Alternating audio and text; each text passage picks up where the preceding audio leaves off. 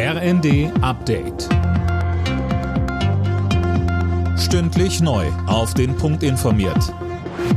Ich bin Anna Löwer.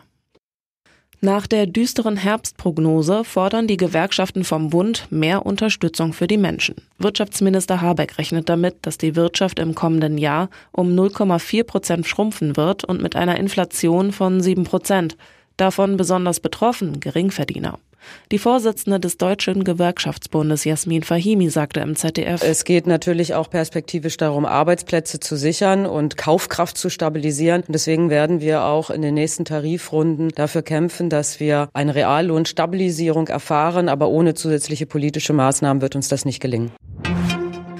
Politik, Wirtschaft und Verbände wollen bezahlbaren Wohnraum in Deutschland fördern. Nun wurde ein entsprechendes Maßnahmenpaket vorgestellt. So sollen unter anderem durch serielles und modulares Bauen die Kosten gesenkt werden.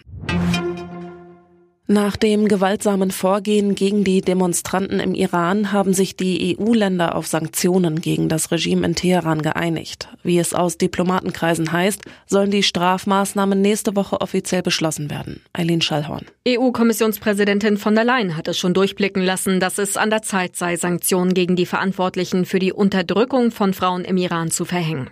Wie genau diese Sanktionen aussehen, ist noch nicht bekannt. Seit Beginn der landesweiten Proteste für Frauen- und Freiheitsrechte Mitte September September sind nach Angaben von Menschenrechtlern mindestens 108 Demonstrierende im Iran ums Leben gekommen, darunter 28 Minderjährige.